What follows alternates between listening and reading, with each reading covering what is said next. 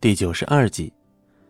江小曼本来只是想轻轻的抚摸架子上的花瓶，可被莫雪英这么一下，浑身一哆嗦，不慎将那花瓶打翻在地。只听哗啦一声，精致的玉瓷花瓶摔了个粉碎。啊，呃，这我我不是故意的。江小曼顿时吓得面无人色，手足无措的站在原地，傻傻的看着一地的碎片。莫雪英脸色冰寒，目光中的鄙夷与厌恶之色顿时又浓了好几分。说了让你别乱碰，是听不懂人话吗？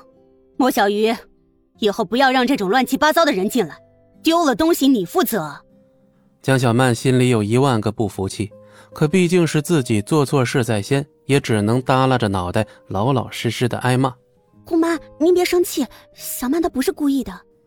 莫雪英冷哼了一声。指着地上的那堆碎片，哼，知道那花瓶多少钱？就算扣掉他一年的工资，他也赔不起。江小曼俏脸一白，身子不由自主的哆嗦了起来。这回闯了大祸了，真要用工资来扣的话，那他可得喝西北风去了。姑妈，是小曼不对，我来帮她赔。你，哼，莫小鱼，别以为现在坐上高位了就能为所欲为。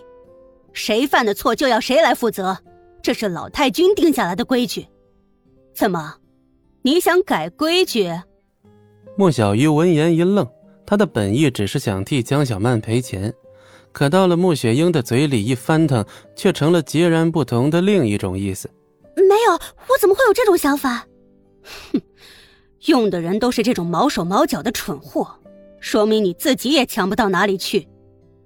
我看老太君一定是糊涂了，才会把位置交给你。莫雪英显然是打心眼里瞧不上莫小鱼。嗯，那个是我的错，跟小鱼姐没有关系，我会赔的。闭嘴，这里没你说话的份儿，滚出去！我莫氏集团不养废物和傻子。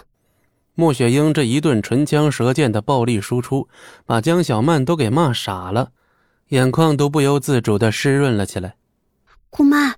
小曼是我的助理，既然她犯了错，我也有责任。您别生气了，我保证她不会再犯同样的错误。哟，刚上任就开始任人唯亲了。莫小鱼一阵无语，分明只是不小心打碎了一只花瓶而已，并不是什么大事但这话莫小鱼可不敢说出来。就在这时，戚不义推门走了进来，一看办公室这布置，也是微微的一愣。老太君的办公室不是公共厕所，是你们想来就来、想走就走的。我莫氏还有没有规矩了？季不易还没弄明白发生了什么，就被劈头盖脸的一顿骂，顿时露出了一副莫名其妙的表情来。哎，怎么了？这这我到菜市场了？这是大呼小叫的。戚不义，你不是去？你就是那个被戚家赶出家门的不孝子戚不义。哼。长得倒是人模狗样，可惜干的都不是人事。啊，这是我姑妈，也是财务主管。季不易微笑着点了点头，难怪这个女人敢在这里大呼小叫了。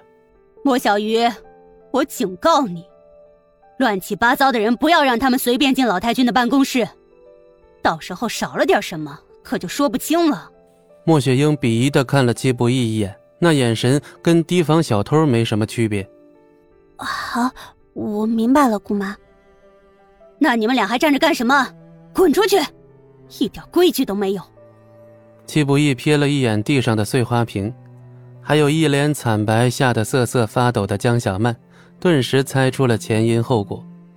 随即，戚不义也不理会莫雪英，径直走上去，随便捡起一块放在眼前，仔细的端详。我可看着呢，哪怕打碎了也别想顺走。这种货色碎了就碎了呗，有什么大不了的？这种货色，哼，好大的口气，啊你赔得起吗？季不义正要说话，门外传来了手杖点地的声音：“吵吵嚷嚷，成何体统？”本集播讲完毕，感谢您的收听，我们精彩继续。